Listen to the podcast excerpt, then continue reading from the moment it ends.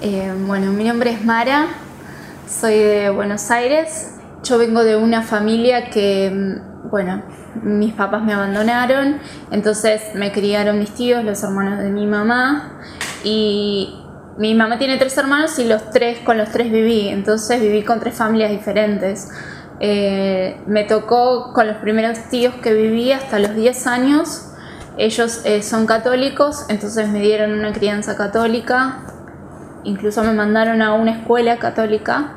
Entonces, digamos que mi perspectiva de Dios era eh, un Dios que estaba en una cruz, un Jesús que estaba crucificado, eh, un Dios lejano, un Dios que solamente se podía estar presente si yo rezaba un rosario 20 veces y un Dios que castigaba porque si yo me mandaba una macana de, chiquita tenía que ir al cura a contarle que me había equivocado, entonces me castigaba, no sé, en una semana no, no sé, no podía comer golosinas, o sea, esa era mi visión de Dios, que si yo hacía algo malo tenía que recibir un castigo porque, bueno, había ofendido a Dios y que siempre tenía que hacer algo para agradarle.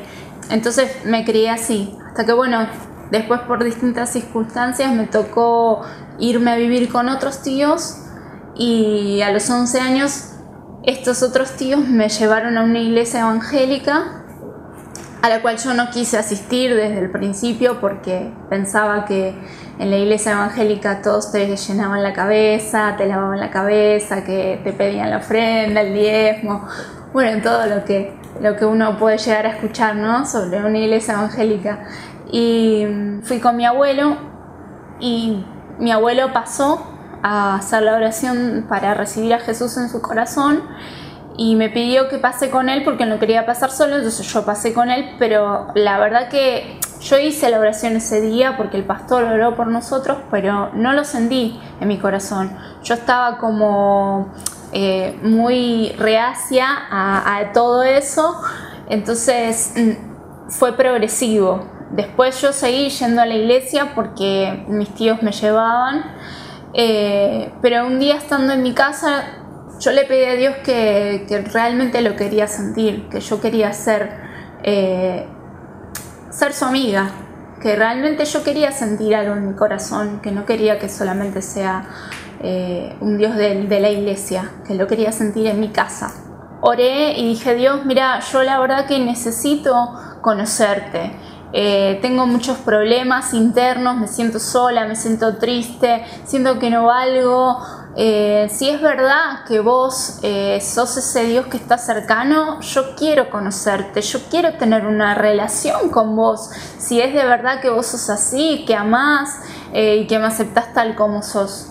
Orando y leyendo la Biblia, Dios Dios me iba, me iba hablando y yo empecé a conocer a Dios y empecé a, querer seguir buscándolo, pero en la adolescencia uno siempre tiene preguntas y, bueno, yo tenía muchas preguntas y pocas respuestas y decidí alejarme de Dios y ver, probar otras cosas y busqué afuera eh, relaciones, busqué amigos, eh, amistades, busqué diversión para, para tapar toda esa tristeza que yo tenía en mi corazón.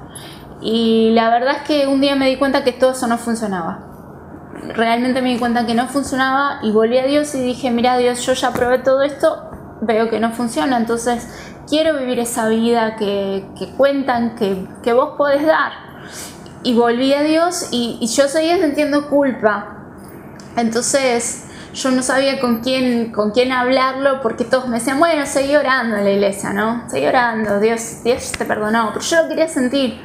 Y un día tuve un sueño, lo vi a Jesús, en realidad yo no vi su rostro porque era muy brillante y, y, tenía una túnica blanca, solamente vi una túnica blanca y Jesús me decía, yo ya te perdoné, perdonate vos.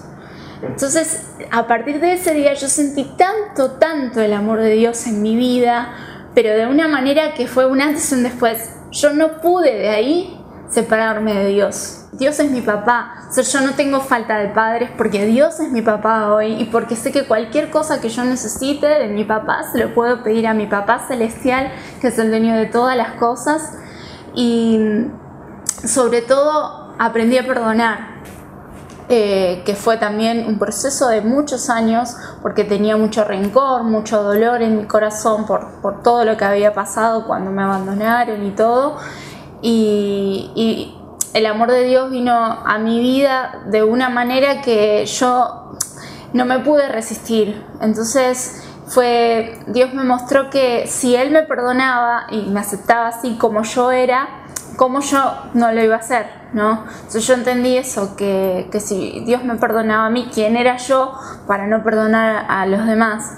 Y, y, a través de eso también yo sentirme libre, ¿no? Porque la falta de perdón ata, ata eh, y te sentís triste también. Entonces yo desde ese día sentí el amor de Dios en mi vida como nunca, o sea, entendí que Dios me perdonaba, o sea, que me aceptaba así tal cual yo era, que no importaba cuántas veces haya fallado, que Él me perdonaba y me aceptaba así. Hoy eh, pude formar una familia, me casé, eh, me regaló un trabajo, un trabajo que siempre quise tener, o sea, que, que pedí a Dios mucho tiempo en un lugar donde pedí a Dios, o sea, todas las cosas que, que alguna vez pude haber soñado en todos estos años, Dios me las regaló. Y, pero no solamente es lo que las bendiciones que Dios da. Eh, es tan grande el amor de Dios que yo siento que no me puedo resistir a eso. O sea, es como que cuando entendés que vos no merecías nada y que Dios te da todo gratis sin merecerlo, eh, decís, o sea, tengo, acá está mi vida, acá está y soy feliz. Creo que si tendría que resumirlo en una palabra, soy feliz. Quizás hoy en día uno eh, busca dar amor y recibir, ¿no? Eh, pero intenta que sea recíproco y, lo que hace Dios es decir, yo te amé antes de que vos me amaras a mí. O sea, y eso es muy loco porque decís, wow, alguien me amó y yo todavía no, no lo amaba. O sea, y eso es lo que, lo que para mí significa la cruz. A veces nos quejamos o decimos, uy, si Dios existiera, ¿por qué pasan tantas cosas malas? Y pasan porque no dejamos a Dios intervenir. Yo creo que Dios está siempre esperando el momento de, intervenir en nuestras vidas, pero también como Él es respetuoso, eh, dice, si no me dejas intervenir, yo no intervengo. Pero en el momento que dejamos intervenir a Dios, Él cambia todo por completo. Y eso le dio el, el sentido a todo lo que empezó a hacer a partir de ahí.